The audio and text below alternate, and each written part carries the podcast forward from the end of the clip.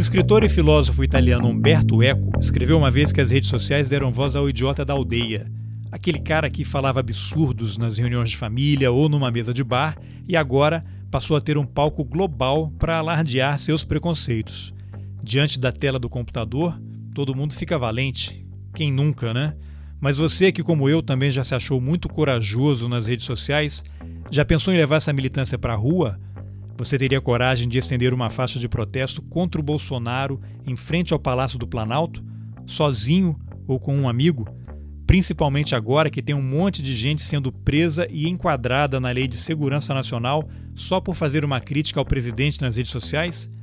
Pois é, tem gente que tem, e você vai ouvir agora uma conversa com duas delas, a Madalena Rodrigues e o Fernando Lopes.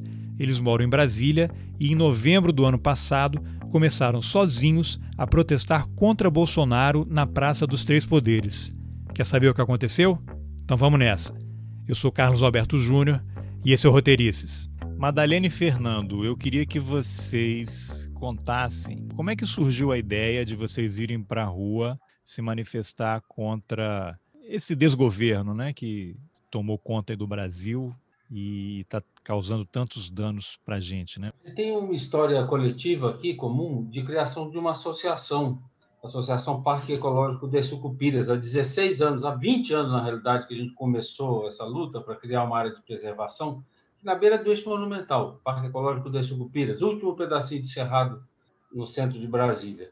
Eu acho que muito por conta dessa prática de que a gente foi se envolvendo aos poucos, começou como uma coisa muito simples. Eu e a Madalena fomos no Ceasa comprar fruta para o primeiro mutirão, a comunidade foi se juntando, tivemos apoio, formamos a associação.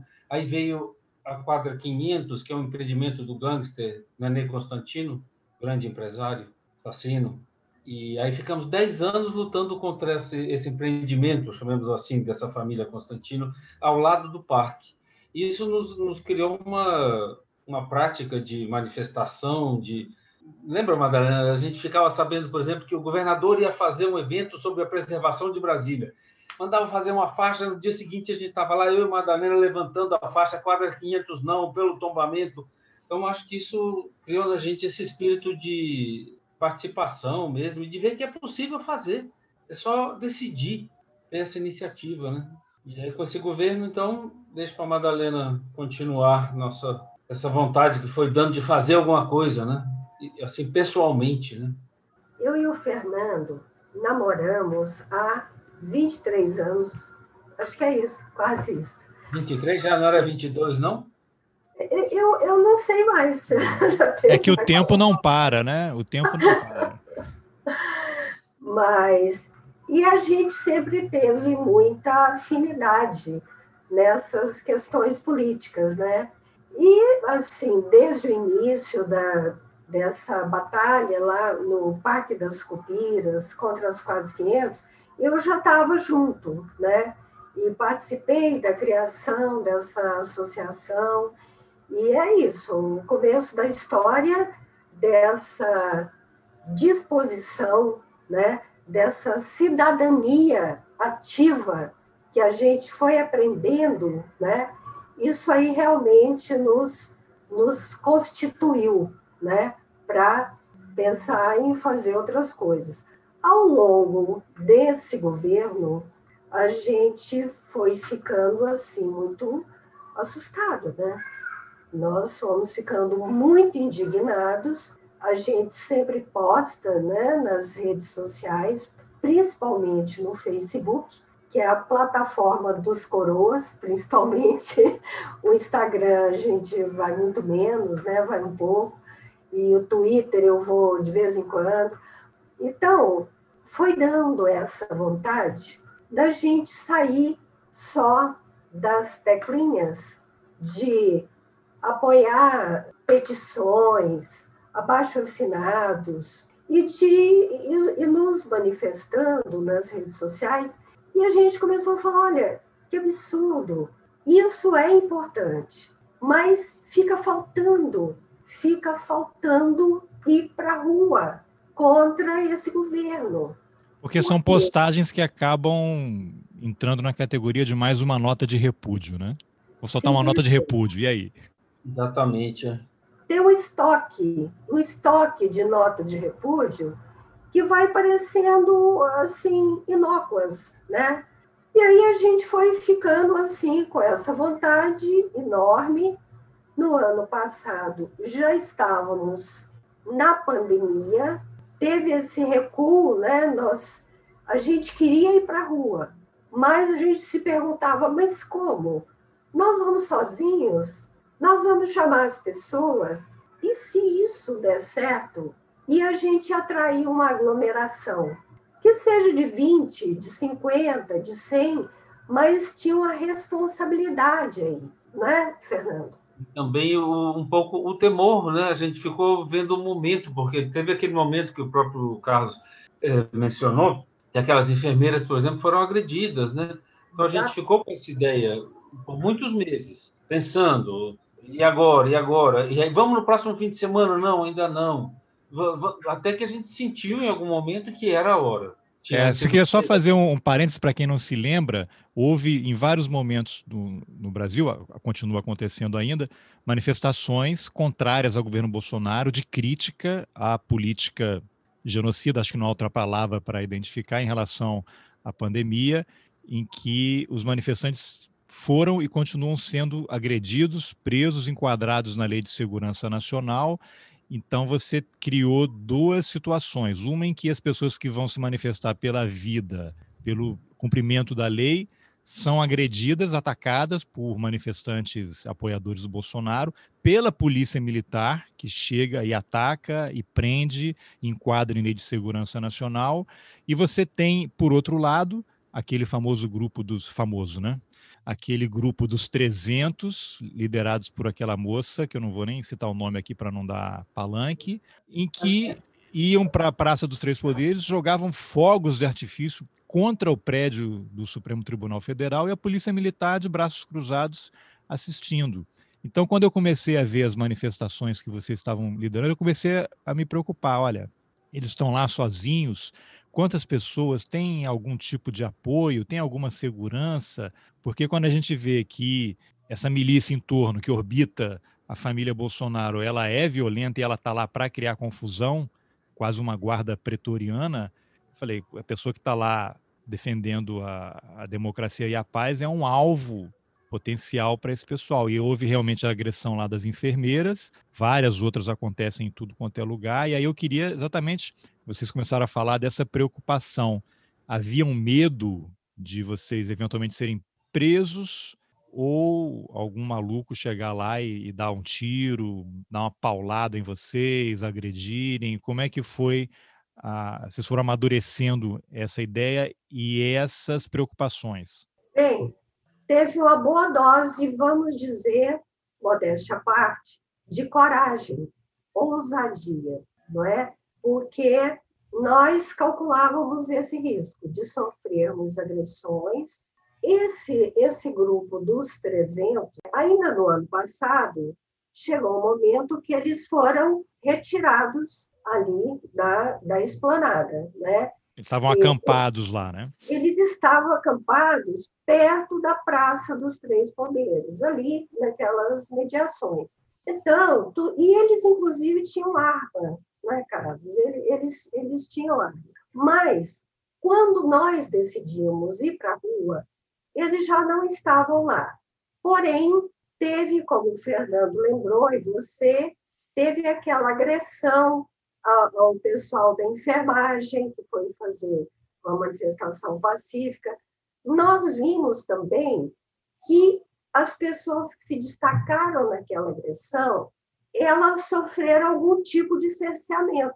Correu processo na justiça contra elas, teve até prisão, né? Então, a gente pensou assim, olha, pode ser que aconteça alguma agressão contra nós. Agora, a possibilidade não é tão grande, não. É pequena, relativamente pequena. E eu sempre é, contei com o fato de que nós somos duas pessoas de cabelo branco, certo? Então, eu, eu penso, eu, aos 68 anos, indo para a rua me manifestar contra um presidente que desgoverna o país que já cometeu diversos crimes de responsabilidade que estão lá elencados em mais de 60 pedidos de impeachment lá na Câmara dos Deputados. Então, eu penso, diante de, no meio de todo esse contexto, se nós vamos para lá, para frente do Palácio, para frente assim, porque entre o Palácio do Planalto e o outro lado da rua tem duas ou três cercas, né? impedindo que se vá ao Palácio do Planalto, que se chegue lá. Mas nós dois, cabeça branca, eu pensei, é mais improvável que nós sejamos, sabe, cerceados e agredidos e presos. E eu sempre penso, Carlos, se isso acontecer, vai para a mídia. Por quê? O que, que nós fizemos? Nós avisamos diversos fotógrafos. A gente já começou assim. A gente avisou. O único que realmente comprou a pauta foi o Orlando Brito. Gente, na realidade, Madalena, começou só com o Orlando. A gente primeiro chamou só ele. A é verdade. Primeiro outros, né? Até por Isso. ele mesmo, né? Isso. Porque eu, no meu tempo de cobertura do Palácio do Planalto, né? Eu sou jornalista aposentada. Eu me lembrava muito bem do Orlando Brito. Eu tinha ele como uma pessoa séria, muito profissional, né? E tudo mais. E aí eu entrei em contato com ele. E ele foi muito pronto, é, na disposição de ir lá fazer a foto. Então, nós resolvemos ir só os dois. Isso foi em novembro. E a gente começou com o esquema de ir todo, todo domingo, Fernando. Era é. todo domingo. É, né? Nós resolvemos ir todo domingo às 5 horas da tarde. E, na realidade, essa ideia nasceu muito junto com Orlando, né? A gente chamou ele e ele na hora topou e, e é até interessante porque tem essa foto maravilhosa que ele fez no último domingo. Parece que isso foi realmente sendo construído junto, né? Até chegar naquele momento definitivo daquela foto, sete horas da manhã em frente ao Palácio do Planalto. Mas é isso. Diga aí, Madalena, continua. Não, mas depois... só antes, assim, só para a gente ter uma linha do tempo, vocês foram só vocês dois em novembro, na primeira manifestação, o Orlando Brito estava avisado e foi lá fazer uma foto, e vocês não estavam caracterizados, estavam de cara não, nada, limpa ali, e, e, a faixa dizia o quê? Tem que recuperar essas faixas, era impeachment, né, Madalena? A gente começou com impeachment, né? Isso. né? A nossa primeira faixa dizia, fora Bolsonaro, o Brasil precisa de um futuro. E, e, nesse dia, eh, vocês lembram que horário foi? Tinha muita gente na praça? Qual foi a reação das pessoas? Sempre 5 horas da tarde e ninguém, pouquíssima gente. E aí começou as experiências com a polícia, né, Madalena? A polícia chegar perto e perguntar. Teve dia até que eu comentei com a Madalena, não tem nem polícia hoje, a gente está sem crédito nenhum, não veio nem polícia. Mas nesse Teve... primeiro dia é, não aconteceu nada. Vocês foram lá, é. estenderam a faixa, tiraram a foto, ninguém acho, perguntou, acho agrediu. Não foi, Madalena? A polícia veio perguntar, ou fotografou a gente, não lembro o primeiro dia como foi. É, eu acho que a polícia passava, assim, né? E a polícia já chegava perto, mas eles não vinham nos importunar, pedir documento, nada disso, né? Mas aí foi indo, passou. Mas aí, desculpa, não, e o Orlando Brito tirou a foto, vocês postaram nas redes Nós sociais, postamos... e o que começou a acontecer a partir dali? Em termos Olha, de divulgação, repercussão? Nós postamos simplesmente no Facebook e no Instagram. Um pouquinho sabe? de WhatsApp. Foi chegando os amigos, foram chegando aos poucos. Isso, através do Facebook. E quando Porque... chegava um desconhecido, era lindo, né? Alguém que a gente nunca tinha visto. Eu vi no é Facebook. É verdade. História total. Vocês são os heróis. Vocês Mas aí, naquele momento, vocês já tinham chegado, já tinham tido a ideia assim: vamos fazer isso todo fim de semana. Vai ser todo domingo, na mesma Exatamente. hora. E vocês avisavam antes: olha, estaremos lá. Quem quiser, junte-se a nós. Uma coisa assim? Nem isso, né? Eu lembro que a gente definiu muito essa coisa até do parque, essa coisa do exemplo, né? Você nem, a gente nem chamava, né, Madalena? A ideia era dizer: estaremos lá para nem, nem assumir a responsabilidade de estar convocando ninguém. Era nós estaremos lá. Sim, porque não tem que cobrar, não tem que cobrar valentia de ninguém, né? Não, era só isso. Nós estaremos lá. Teve dia, né, Madalena, que a gente estava debaixo de chuva. Eu e Madalena com guarda-chuva, Orlando Brito tirando a foto, dois velhinhos debaixo de guarda-chuva. Por isso que ficava difícil alguém agredir, era meio patético às vezes.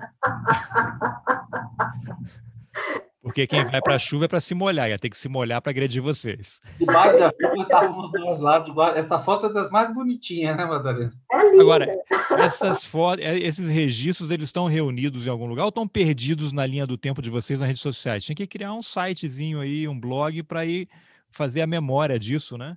Olha, eu tenho todas as fotos salvas aqui no meu arquivo, no computador, né? E a cada, cada domingo que a gente fazia isso. Eu gosto, eu faço, claro, por ofício e por prazer. Eu fazia um pequeno texto, sabe, Carlos, acompanhando a foto.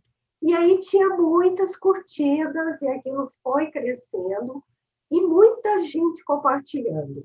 Então as pessoas foram percebendo, né, descobrindo isso, mesmo assim, Carlos, ia pouquíssima gente conosco a gente não convocava. Mas eu sempre dizia nos textos: todo domingo, às cinco da tarde, estaremos lá. Quem quiser vir junto será muito bem-vindo. Teve aquele vídeo que eu fiz que teve 20 mil curtidas, lembra? Aquele foi um momento Caramba. forte, né? É, não, é... vídeo. Compartilhamentos. Aí foi o único momento, Carlos, que você tinha nos perguntado, que houve uma ameaça, né? Ah, é? Conta esse episódio aí. Foi só esse momento, nem vale a pena destacar muito isso, que foi um militar negro de Recife que me mandou no particular uma ameaça do, do ICOD em cima de vocês. vocês ah, virtual, nem... não foi, não foi lá não, no, evento, né? Não teve nada, nada realmente. A não ser uma figura que passou um dia, falou um bolsonarista que gritou alguma coisa, mas nada, nada sério. E na internet apenas essa agressão, tipo ameaça de um militar de idade lá de Recife que falou umas bobagens. Então, Mas, desde novembro, quando houve a primeira manifestação, até a mais recente, vocês nunca se sentiram ameaçados, agredidos, é, gente chegando perto numa postura não, de confronto? Não. Essa questão eu gostaria de destacar isso, porque a gente ficou meio que esperando, é, é uma coisa meio que de intuição, né, Madalena? Esperando a hora que a gente viu que a coisa estava quente quando estava aquele pessoal dos 300 de Esparta lá do Bolsonaro, mas aqui esse pessoal está se desmoralizando cada vez mais, essa é a impressão que a gente tem, né? E a gente esperou um momento que sentiu que isso não, era mais um perigo tão, tão intenso, tão, tão premente, e, e, acho que tivemos uma boa intuição, porque realmente não houve, não houve essa agressão. E as faixas, elas mudam os dizeres ali? Cada semana é uma faixa diferente? Madalena bolava as faixas e eu fazia, às vezes fizemos juntos também, claro, a mão mesmo, essa coisa artesanal de até fazer a faixa de 5 metros de impeachment, né, que eu tive que tirar todos os móveis da sala. 5 metros de impeachment. Nesses meses todos que vocês estão fazendo as manifestações, desde novembro, vocês lembram a frequência? Teve um dia que teve muita gente? Ou, ou, ou geralmente é um grupo pequeno? Chegaram a, a mobilizar multidões, incendiar as massas? Como é que foi? Não teve um incendeio das massas, não teve. É o que aconteceu, que é alguns amigos, digamos, três, meia dúzia, dez... Há umas 20 pessoas, né? Alguns Até umas 20 de, pessoas de passaram aí com a gente. Alguns com muita regularidade, né? e outros mais esporádicos, os flutuantes, digamos. Tinha uns dois ou três fiéis bacanas, né? A Marta. Muito. Tinha Mário, fiéis. Tinha aquele amigo que sempre chegava atrasado, dizia: Eu vou, sempre, eu vou sem falta. Chegava no finalzinho. Não, eu estava de, eu tava de longe, só olhando para resgatar vocês, se fosse o caso tal. Não, esse faz outras coisas. Aí ele chegava assim, esbaforido, com o cartaz chegava, dele. Chegava de Alto Paraíso, né? Tinha vindo. Eu estou chegando de Alto Paraíso, já vim direto para cá. Eu tinha coisas para fazer lá. Estou chegando de Formosa, mas é. maravilhosos. Tá. Alguns fiéis né, que ficaram conosco. Até que um dia eu vi na mídia uma manifestação belíssima, todos de preto, né? e é uma, uma faixa enorme que que era pelos SUS, e era um protesto contra o número de mortes já elevado. E aí, quando eu vi aquilo muito bem fotografado e filmado, eu, eu falei, Fernando, a gente está precisando de alguma elaboração aí. Então, e, e, eu senti isso, a gente precisava se unir com mais pessoas. Eles fizeram alguma performance, alguma coisa assim né, que te chamou a atenção? Fizeram, é. Que vocês sempre iam de cara limpa. Cara Normal. limpa, cara limpa.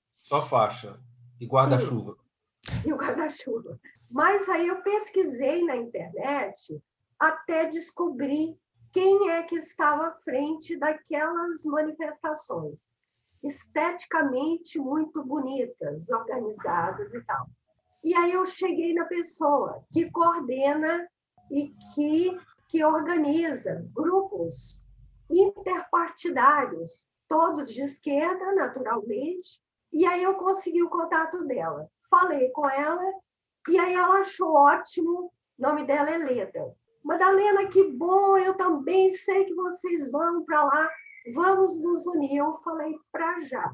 Então, a gente passou aí com esse grupo. Fizemos esse uma reunião virtual, né, Madalena, com a, com a equipe deles, surgiram algumas ideias, você apresentou a ideia de fazer a caveira. Isso. Eles, eles fizemos, fizemos uma reunião online. Né? Como é que chama o teatrólogo lá que nos ajudou, que, que participou? Zé Regino. Zé, Zé Regino, Regino, teatrólogo. Mas, enfim, e aí, para essa reunião, a primeira que a gente fez com eles, eu já estava aqui com a ideia de me vestir de morte, com a faixa presidencial. E aí a gente até discutiu um pouquinho eu escrevo o nome do Bolsonaro na faixa, ou melhor, não. Como é que a gente faz? E aí teve meio um consenso. Não, a faixa presidencial já é eloquente. A morte ali, com a máscara e tudo. E aí tinha também a foice. E o Fernando fez aquela foice fantástica. E tem a máscara também. Máscara da E a máscara, porque eu já tinha uma máscara aqui, bobinha e tal. Fernando deu um trato na máscara. E aí o Zé Regino inventou uma pequena coreografia, né, Madalena? É verdade. Aí a gente foi para lá. Antes... Como é que era, só para a gente não perder, como é que era a coreografia? Olha, Bom, eu, eu, eu, vou contar, porque eu fui, eu fui, o mestre de cerimônias, porque a gente foi um dia antes e o Zé Regino falou: Olha, eu não vou estar aqui, não, vai ser você. Aí, caramba, porque a gente já tinha tido a primeira reunião, a primeira evento com esse povo, foi mais gente? Não, foi o primeiro com muita gente, né? Tinha 300 pessoas. Mas aí o Zé Regino falou: Você que vai ter que dirigir esse negócio, eu estou ocupado amanhã. Caramba, então como é que era essa, essa, essa pequena cena, né? É, ficou a faixa de impeachment atrás, um grupo que a gente treinou ali na hora, na frente da faixa, umas 20 pessoas. Madalena, então, e eu, eu coordenava isso com um sino, né? Tocando para as pessoas irem mudando de, de, de fases nessa apresentação. Então, Madalena começou a avançar matando as pessoas, virtualmente. Ela não matava diretamente, ela ia passando com a, com a foice e as pessoas iam caindo e morrendo. E a gente distribuía uns lenços coloridos, né, Madalena, para as pessoas, lenços pretos para quando morriam. E aí, Madalena, então, quando todo mundo caiu no chão, ela ficava fazendo uma dança na frente com essa, essa foice, mas aí tocava o sino, mudou o momento, as pessoas começaram a ressuscitar. E a morte, então, ficava desesperada. E no final, a morte ia lá para o fim, onde estava a faixa de impeachment, e a faixa cobriu ela. E aí, Madalena tirou a roupa de morte, e a morte desaparece, e as pessoas, então, ficam, ficaram com esses lenços. Ah, que máximo estarem vivas. Isso então, um Zé... roteiro criado entre vocês. Era o Zé Regino, e a gente trabalhou juntos, mudamos até algumas coisas. Ele queria que fosse em diagonal, não sei para um lado para o outro. A gente disse, não, faz isso livre, precisa seguir essa ordem. Teve adaptações, mas foi, foi isso que fizemos. Uau, ah, eu, eu aprendi muito sobre esse personagem da morte, me vestindo aqui em casa e olhando no espelho. E aí eu fui descobrindo os gestos da morte, o passo da morte, o modo de carregar a foice e as mãos, porque eu tenho uma certa intuição teatral. não sou nada atriz. Mas aí eu sabia que abrir as mãos em garra, assim, como uma representação do coronavírus, né? E em certos momentos fazer aquele gesto do Bolsonaro de apontar para a faixa, sabe? Em outros momentos, né? fazer a arminha com a mão, pá, pá, né? com aquela máscara, tudo preto, sabe? E aquele movimento, os panos, né, Fernando? Eu comprei uns panos, já tinha alguns. Então, eu montei o personagem. Né? Mas, me diz, mas nesse momento, você estava ali, você sozinha em casa, diante do espelho, se arrumando, pelo que você relatou, estabeleceu-se uma conexão aí com essa figura da morte, quase num outro plano, uma coisa espiritual. Você sentiu. Você se sentiu essa. Não, mas você sentiu uma energia assim, porque você me relatando agora, eu estou totalmente capturado aqui e sequestrado pela sua narrativa, pela intensidade com que você foi total relatando. Total energia, total energia. Teve um dia que o Fernando estava aqui em casa não foi isso, Fernanda? E a gente estava pintando uma das faixas aqui, no chão, né? E aí eu vesti a minha roupa de morte. Enquanto ele terminava, eu fui para frente do espelho e eu falei com ele, Fernando, essa, é, esse traje, essa roupa, ele e, e os movimentos que eu estou descobrindo, isso está dando uma energia fantástica. Eu lembro de você comentar da máscara, que quando eu botava a máscara. Nossa, muito forte. Baixou um santo ali. Baixou. Baixou. Então, uma coisa que eu aproveitei da orientação do Zé Regino foi que a minha morte estava indo assim, muito curvada, sabe? Assim, rondando a espreita. E aí, no momento, ele falou: Madalena, a morte é altiva. E eu falei, pô, eu precisava ouvir aquilo. Altiva e absoluta. É, uma, é, um, é a morte triunfante. Só um parêntese, alguém comentou numa postagem dessa foto última do Orlando Brito que essa foto sua última de morte com a foice em frente ao Palácio do Planalto remeteu àquele filme do, eh, do Bergman, Sétimo Selo, que tem aquela cena clássica do cavaleiro cruzado jogando xadrez com a morte numa tentativa de adiar o fim dele, sim, né? Sim. Aquilo sim, aquilo é uma morte altiva, né? Aquilo é uma. Vocês uma percebem alguma algum paralelo? Exato, mas aí o que eu percebi é que a encenação da morte presidencial, não, é o presidente mortal, né? O presidente morte devia ter contrapontos, sabe? Em algum momento, ela é altiva, triunfante. Mas quando a situação fica difícil e as pessoas começam a reagir, como era a coreografia, né, sugerida é. pelo Zé Regino. É. Aí a morte fica coada. Aí ela caminha para trás, sabe? Enfim. É, o que você descreveu, a, a leitura que eu faço é a covardia a covardia que é esse presidente da República por tudo que ele faz e, e como ele se comporta. E olha, Carlos, essa última foto do último evento é, é interessante, porque quando eu entro em cena, e eu não gosto de entrar logo no início, não. Eu entro mais do meio para o fim, por quê? Porque a morte rouba a cena. Rouba a cena. Quando eu apareço de morte, os fotógrafos, fotógrafos ficam enlouquecidos. E aí, o que mais estiver acontecendo na performance lá, fica meio esquecida. Madalena, é importante dizer uma coisa: esse último evento já não foi nosso. A gente parou quando a pandemia começou a, a, a pegar pesado e a gente resolveu e, e vimos que estava indo 300 pessoas e nós, teve dois eventos em que já tinha mais de 200 pessoas a gente começou a sentir o perigo. Não, mas você fala pessoas assistindo ou participando da performance? Participando, porque já havia filho de faixa pela Praça dos Três Poderes. Com esse grupo da Leda, a coisa foi ganhando, ganhou outra. É, aí outra... vocês se tocaram que uma coisa com um determinado objetivo estava se tornando um fator de aglomeração. E, além disso, a é. questão política, porque já teve deputado fazendo discurso, muita bandeira vermelha, PSOL, PT, né? e a gente sentiu que não era bem isso, então Estavam, perceberam, estão querendo sequestrar essa iniciativa, né? Era inevitável, a gente sabia que isso ia acontecer. É. Mas aí, só para fechar, a gente parou então, e, e, esse grupo então fez esse último evento dois domingos, né? E chamou a Madalena, então nós fomos já dessa essa última foto, já não foi a nossa manifestação, foi esse grupo às sete e meia da manhã, numa sexta-feira, que aliás vai ter outro agora, né? E então essa foto maravilhosa já foi, não foi do nosso, da nossa manifestação, já foi é, nossa. Porque aí teve essa soma. Mas, Fernando, quando a gente fez a pausa, e vamos dizer, a nossa pausa foi em, acho que fevereiro, por aí, foi muito também em função da tragédia de Manaus. Lembra?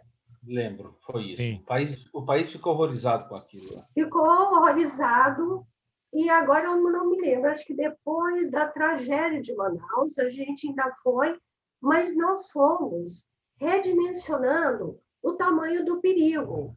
E também a nossa presença já não era mais só nossa, era dos partidos também que a gente buscou, a gente buscou parceria com eles. Então, foi tomando realmente outro caráter. Então, foi uma soma né, de, de fatores novos que nos fez avisar as pessoas: olha, está é, na hora da gente parar para repensar, reavaliar, por vários motivos. E eles também deram uma parada. E agora, recentemente, eles voltaram e, e aí nos convidaram. E a gente voltou aí. E voltaram sabe? desse modo, sete e meia da manhã, não é para chamar a gente, é um grupinho reduzido, até 20 pessoas eles falaram, né? Um grupo pequeno. Então já é outra e, estratégia. E uma performance de 20 minutos apenas. Mas e quem é que está coordenando agora essas manifestações? Continua sendo esse grupo pluripartidário da esquerda. Que se conheceu por conta da iniciativa de vocês. Isso. Procurei a pessoa essa, pessoa que nos apoiou, né? Que é a Leda, né? Que é coordenadora desse grupo. Tá. Agora eu queria uma reflexão de vocês. Era uma coisa que eu vinha pensando há muito tempo. Eu moro, estou morando nos Estados Unidos. Da primeira vez que eu morei aqui, 2010 a 2012, eu morava perto da uma, uma avenida aqui, a Massachusetts, que tem muitas embaixadas e fica ali também a embaixada do Vaticano. E tinha uma figura que estava todo dia, chuva sol, neve, calor, frio. Era um senhor que sofreu abuso de um padre na infância, na adolescência, e ele ficava lá todo dia no fim da tarde com uma faixa pedindo que o Vaticano reconhecesse os crimes da, da, igreja e se desculpasse. Então todo mundo passava de carro ali, é uma avenida movimentada, tem um sinal bem ali na, onde ele ficava, em frente à Embaixada do Vaticano.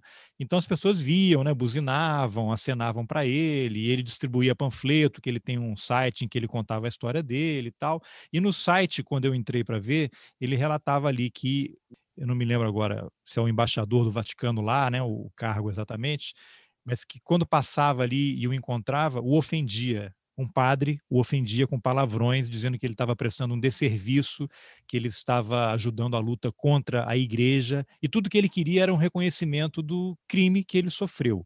E isso me remeteu também depois àquela imagem clássica daquele massacre na Praça da Paz Celestial, na China, em que tem uma pessoa enfrentando um tanque, o tanque muda de direção, aquele cara depois desapareceu, né, foi preso, ninguém nunca mais ouviu falar dele, inclusive na China não existe imagem, né? não passa na televisão, esse evento na Praça da Paz Celestial é uma coisa totalmente censurada.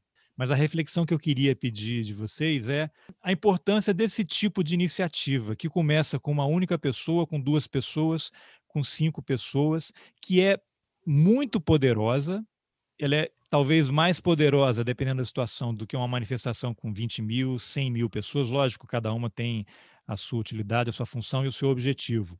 Mas eu fico imaginando assim: imagina se você, todo dia, quando sai de casa, tem uma pessoa na porta da sua casa com uma faixa dizendo que você é genocida. Você não precisa ter 10 mil pessoas ali, porque muda, passa para uma outra dimensão. E eu acho que quando você tem um grupo reduzido de pessoas se manifestando por uma causa legítima, isso tem um, um impacto tremendo. Eu não sei se essas comparações que eu fiz fazem, fazem sentido para vocês, queria ouvi-los. Faz todo sentido. É, inclusive, algumas pessoas comentaram assim: ah, vocês vão ser a Greta desse movimento. Aquela menina que saiu né, com a bandeira pelo meio ambiente e tal. E aí eu nunca achei que fosse isso, porque um adolescente jovem fazendo que sai lá da, da Bélgica, né? não sei de onde, enfim, é muito diferente de nós aqui no Brasil, porque aqui essas iniciativas. ela é da Suécia, ela é da Suécia. Suécia, isso. Aqui, essas iniciativas são muito pouco valorizadas, elas se perdem, né? elas se perdem na confusão do noticiário e às vezes nem chegam a ser registradas, nem vão para a mídia. E, mas a gente não estava muito preocupado com isso. A gente falava, né, Fernando? A gente Se fez o que precisava fazer, né? essa coisa é, pessoal. É o que dá para fazer. Não, a gente precisava fazer alguma coisa por nós é. mesmos, para não ficar dentro de casa. Não, a gente não aguentava mais aquela ansiedade por nos manifestar. A coisa de ir para a rua tem uma simbologia muito forte. Para nós, para mim, que venho, nasci na década de 50, vivia a década de 60, de 70.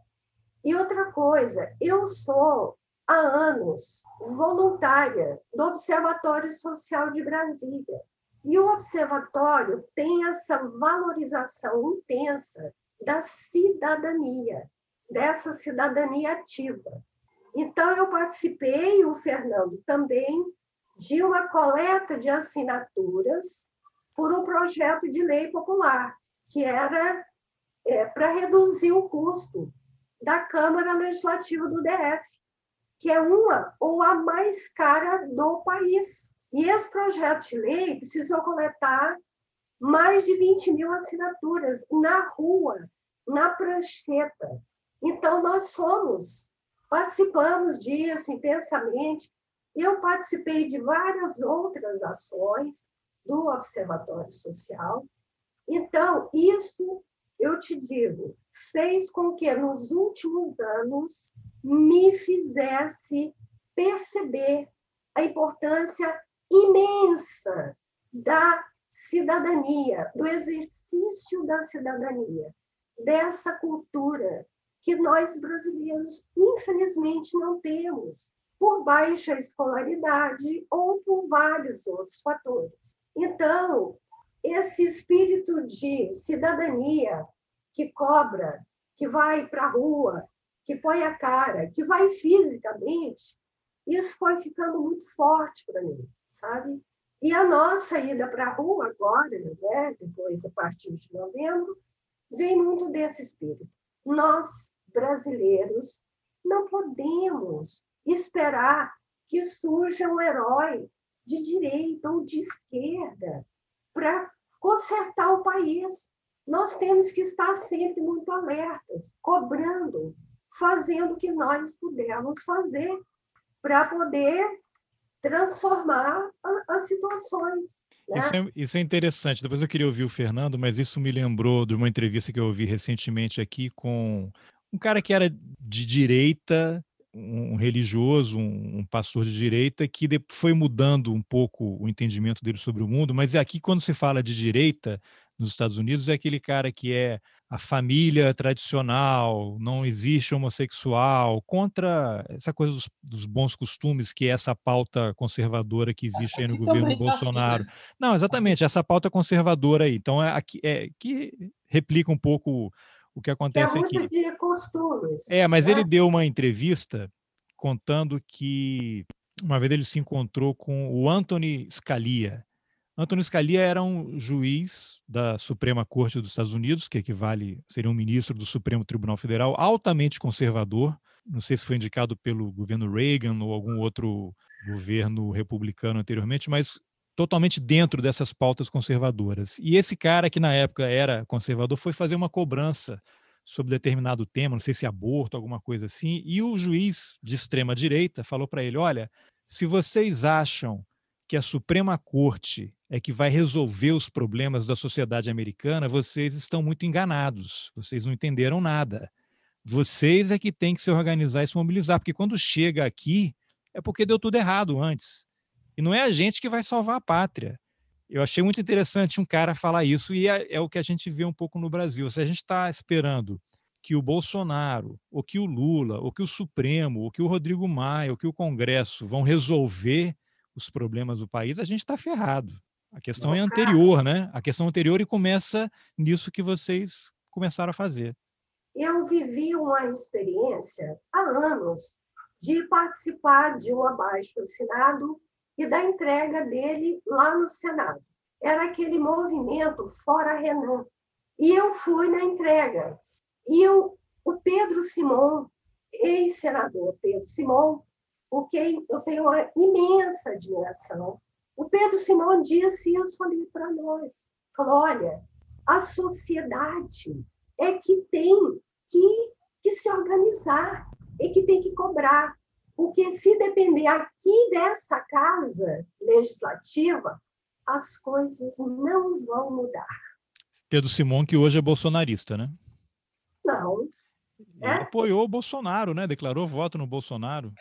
Cara, eu não estou sabendo disso. Acabou com a biografia, então, que triste. Não, tem aqui, ó, em 2018, assim, não me faz essa pergunta, diz Simon sobre voto em Bolsonaro. Ex-governador e senador afirmou que dará apoio crítico ao capitão da reserva. Bolsonarista. Que horror, né? que horror.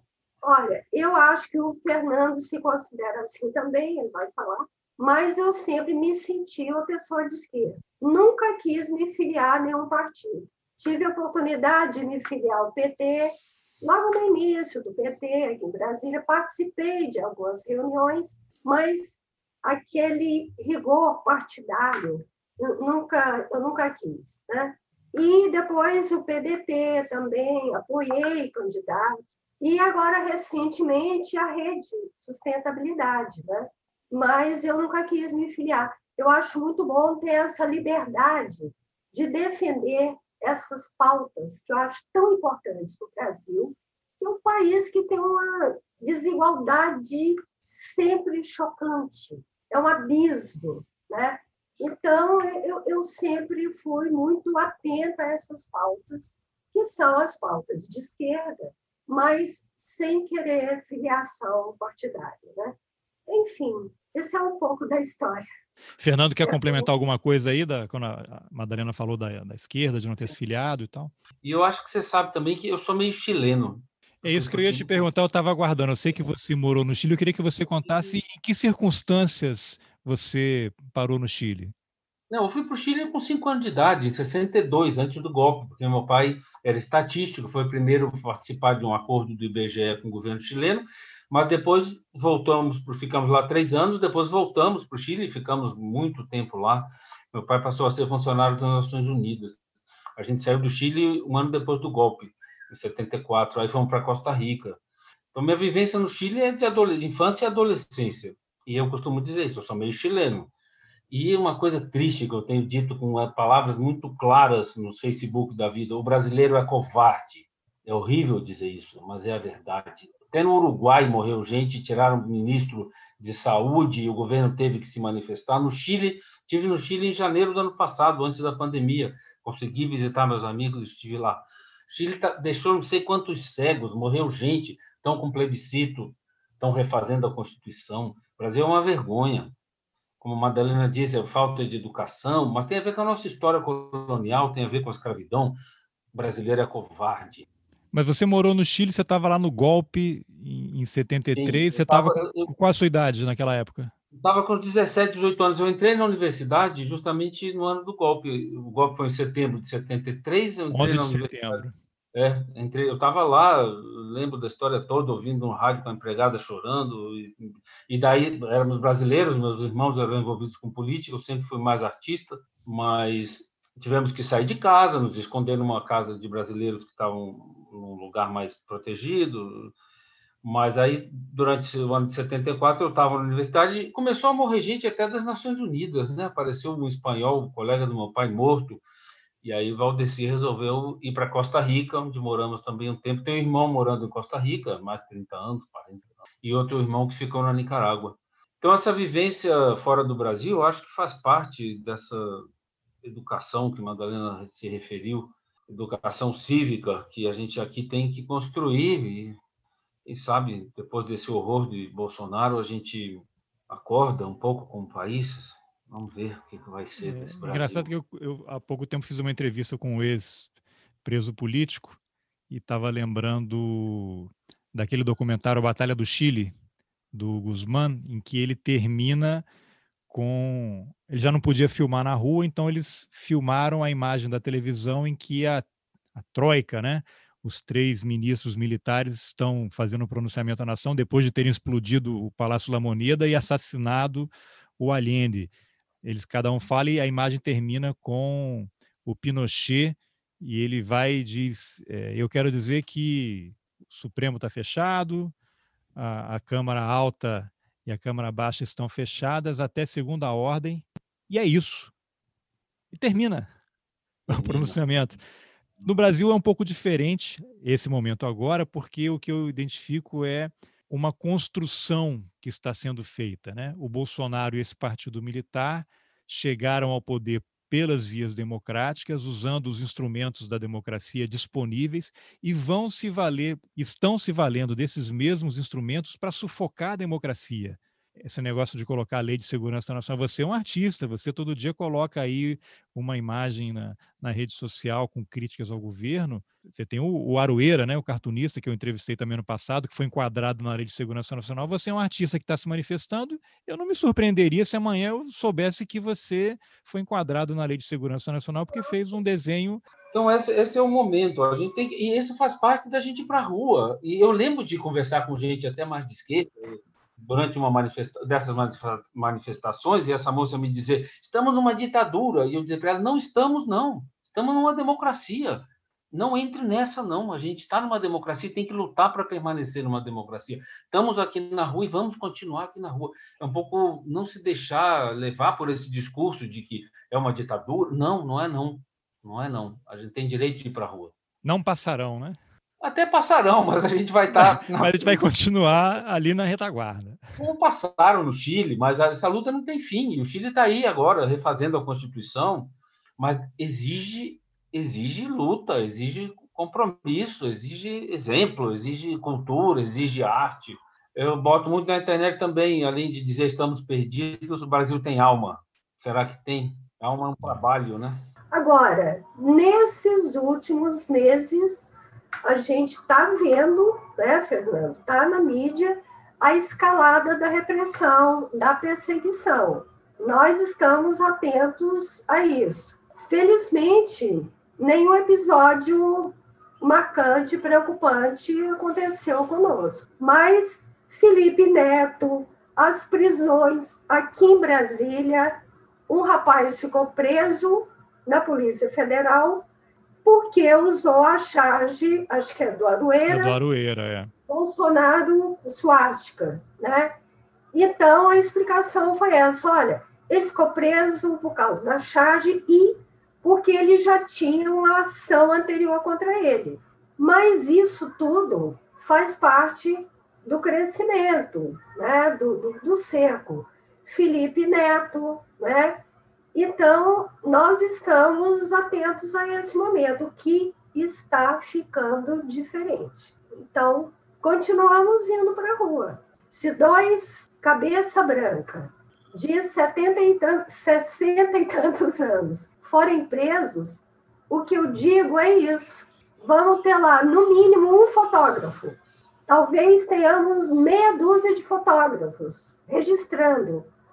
Vai para a mídia vai ser mais um caso de repressão absurda, inaceitável. É, o que eu acho interessante e preocupante, quando você tem casos como o do Felipe Neto, que é um cara muito conhecido, ele é milionário, ele pode mobilizar escritórios de advocacia os mais caros do mundo para poder se defender e tal. Aí, são várias coisas nesse, nesse balaio aí, né? Você tem essa ação do governo querer aplicar lei de segurança nacional contra as pessoas, que em última instância acaba se voltando contra o próprio governo, porque é uma coisa estúpida, porque não se enquadra você se valer de uma coisa criada no regime militar, na ditadura, para oprimir quem lutava pela volta à democracia, para coibir a liberdade de expressão. Eu acho que o Supremo em algum momento vai acabar tendo que entrar nisso e de novo a gente volta àquele negócio, infelizmente, né?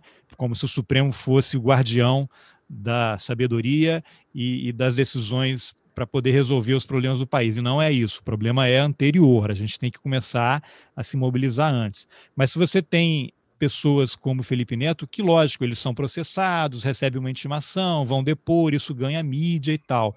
Por outro lado, você tem o cidadão comum, o cara que é pai de família, que está desempregado ou que é assalariado, e aí ele faz uma postagem e é enquadrado nisso. Ele não tem dinheiro para pagar advogado. Teve esse garoto aí, um estudante de Uberlândia, que fez uma postagem, a gente pode dizer que é infeliz, né? Insinuando, ah, vamos matar o Bolsonaro, quem se habilita em transformar o cara em Marte.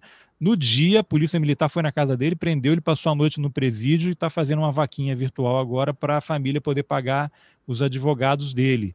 Eu sei que já há mobilizações aí de grupos de advogados que estão se oferecendo para trabalhar sem cobrar para defender essas pessoas. Mas o que está por trás disso entra nessa lógica da construção da ditadura, que é você levar o terror de uma outra forma. As pessoas ficam aterrorizadas. Vem cá, eu vou ser levado para a delegacia e aí o delegado, eventualmente bolsonarista, vai achar que é isso mesmo e vai me mandar para Papuda, no caso de Brasília, né, o presídio da Papuda, eu vou passar uma noite, porque eu emiti uma opinião que pode ou não ter sido infeliz, isso é uma outra discussão, né? A questão é que não era para essa pessoa estar tá lá nessa situação. E aí, só quem já teve que contratar advogado sabe o custo que é isso e como é que isso destrói a sua vida financeira, além dos efeitos psicológicos todos, nas relações com família e amigos. Então, o governo ele está se valendo dos instrumentos democráticos. A gente, lógico, critica a Lei de Segurança Nacional, mas ela é um instrumento, ela está aí e a gente vive numa democracia. Está se valendo disso para apertar o garrote no pescoço das pessoas, para colocar o medo, para as pessoas terem uma autocensura, para se intimidarem e não lutarem contra o que está acontecendo. Então, é uma coisa muito triste. Eu acho que, lógico, tomara que não aconteça nada com vocês, mas se acontecer, lógico, vocês já estão aí vai ser um caso, né? Vai ser mais um caso, mas a gente não quer ser mais um caso, né?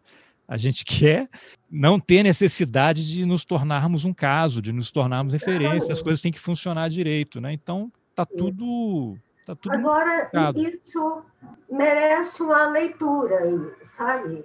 Cara? Várias, por exemplo, várias. Por exemplo, é, é, não, uma coisa bem específica. Chamar o Bolsonaro de genocida. Prisões aí também por causa disso. Isso fazia parte né, desse repertório né, de coisas que para esse governo eh, são intoleráveis. Mas o que, que acontece nos últimos dias? Mais faixas genocida, genocida foram pontuando e também teve essa soltura de alguns presos recentes em que ficou claro, olha, pode chamar o Bolsonaro de genocida. Isso não é crime contra a segurança nacional. É. Então, tem as coisas vão sendo testadas. É, o que eu acho é que eles sabem que não é, não é um crime, mas o, a intenção não é a intenção é intimidar, a intenção intimidar. é provocar um dano financeiro, destruir a vida financeira da pessoa, porque ela vai Sim. ter que prestar depoimento, vai ter que contratar advogado, eventualmente Sim. pode ficar detida. Então, é, é, parte dessa estratégia de impor um terror claro. psicológico às pessoas. E a gente aprende. Por exemplo, suástica junto com o Bolsonaro, de jeito nenhum. Não, mas foi o caso então, da, da charge do, do Arueira, que acabou de ter o processo dele arquivado, né? Ele fez aquilo, é. teve a reação no dia seguinte, milhões de pessoas pois fazendo a mesma é. coisa. Mas você vai percebendo ícones que são problemáticos. Então, a gente não quer virar um caso. No Facebook, várias pessoas falam: por que vocês não fazem isso? Esse sujeito é isso, sujeito é aquilo, por que vocês não dizem? Eu falo: eu falo, olha, eu não tenho condição de pagar um bom advogado. E eles têm um batalhão de advogados. Você citou a Suástica, eu fiz há pouco tempo num grupo fechado do Roteiristas no Facebook, não é publicação pública. Num grupo fechado eu coloquei, reproduzi lá uma, uma charge que é uma suástica que só a pontinha dela está saindo do chão.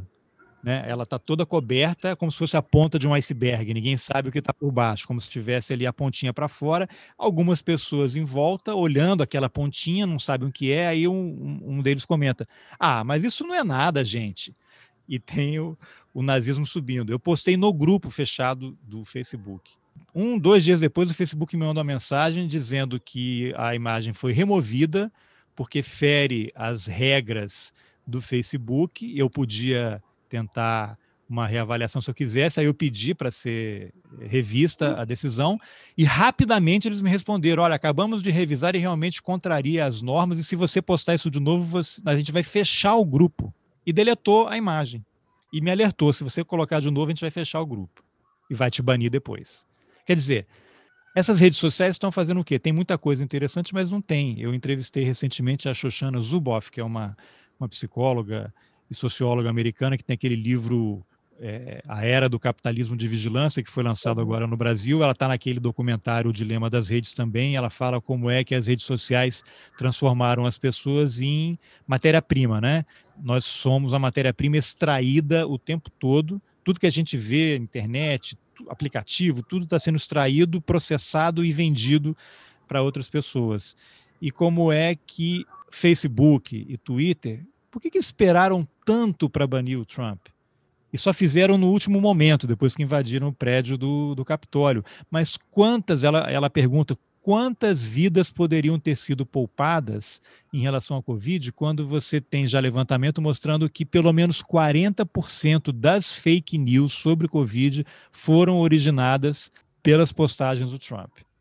E como é que você tem o Bolsonaro dando remédio, receitando remédio, falando absurdos e não fazem nada? Porque gera engajamento. As pessoas clicam, compartilham e cada vez que você entra em algum site que tem alguma coisa dele, você suas informações todas estão sendo capturadas e vendidas. Então, não importa se o cara é um genocida, importa se as redes estão fazendo dinheiro com ele. Exatamente. Olha, a coisa mais ousada que eu já botei no Facebook eu ponho lá uns textinhos curtos, umas pílulas. Mas teve um dia que eu postei, ouvi um foguetório fora de hora. Pensei que Bolsonaro tivesse sido preso. Ah, mas agora eu vi, ainda não, né? E aí eu fiquei esperando que tivesse alguma advertência no Facebook. Mas até hoje, nenhuma. Tem umas é. palavras-chave, né? Não, e pode ter denúncia também, né? Alguém pode, pode não gostar e te reportar ao próprio Face e ele vai em cima de você. Exatamente.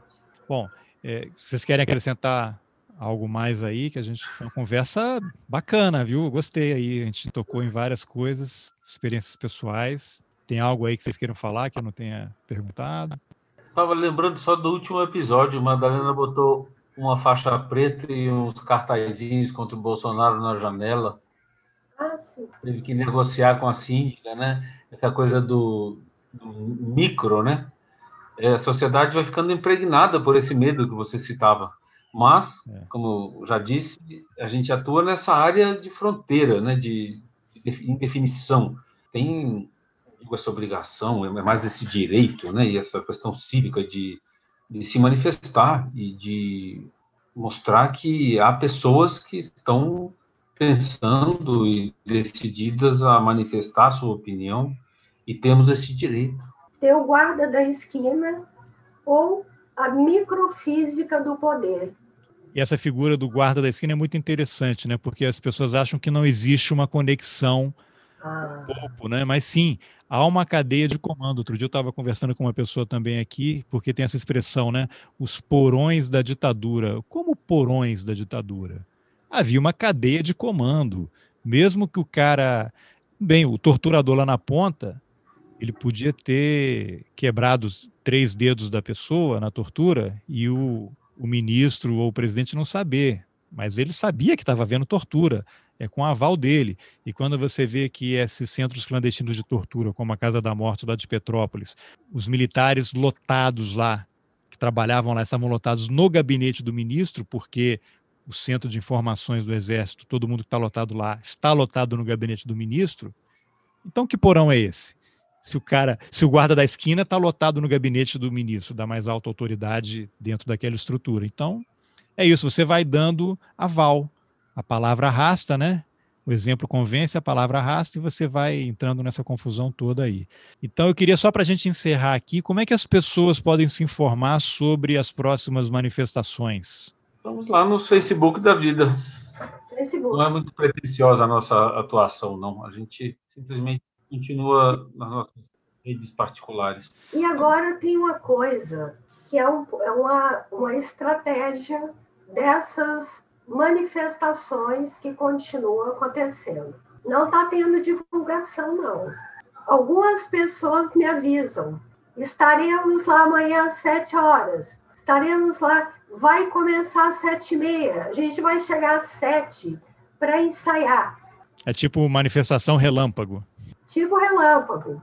Mas aí eu aviso os fotógrafos. Uma mobilização discreta em termos de divulgação, restrita o grupo mesmo que está organizando essas manifestações e que nos apoiou, sempre dizia que tinham excelentes relações com a PM, com o comando da PM no Distrito Federal. Inclusive, numa das grandes manifestações que a gente fez lá, eu peguei o microfone, a pedido deles um pouco, falei, gente, vamos respeitar as forças de segurança que estão aqui, estão aqui também nos protegendo. Então, a relação com, com a PM é ambígua também. Segundo esses organizadores dessas manifestações, eram excelentes eram boas relações. Eram tratados com respeito, estavam lá também nos protegendo. Eu sempre senti assim. Sempre falava para a Madalena, eu gosto de ver a polícia aqui. Eles estão nos controlando, mas estão. Pois é. Mas, mas foi a PM que foi lá e prendeu cinco caras. E fez isso por iniciativa própria. É, aí depende do, do policial que está comandando a guarnição naquele momento, são vários fatores, né? Depende do delegado, depende do. Então, as PMs estão infiltradas por bolsonaristas. E eles são os guardas da esquina fardados, atentos aos pequenos movimentos. Muito bem, então Madalena, Fernando, obrigado aí por essa ótima obrigado conversa. Obrigado a você pelo interesse. Eu que agradeço, a gente agradece. Bom, essa foi a entrevista que eu, Carlos Alberto Júnior, fiz com a Madalena Rodrigues e o Fernando Lopes sobre, por que não dizer, a arte de protestar. Gostou? Então compartilhe nas suas redes sociais, de repente alguém mais se anima e vocês se juntam para protestar contra o desgoverno que tomou conta do Brasil. Nas informações do episódio você encontra o link para a lista de distribuição do podcast no Telegram. Lá você poderá ver a foto que o Orlando Brito fez da Madalena, caracterizada como a morte. Aproveite e se inscreva no canal para receber os episódios do podcast. Lá você também encontra o link para colaborar com roteirices e ajudar o jornalismo independente. É possível contribuir com qualquer valor. Eu aproveito para agradecer os apoiadores Antônio Domingues, Nelson Oliveira, Fabiana Moraes, Masashi Noe e Liana Rocha. Obrigado pela companhia e até o próximo Roteirices. Valeu!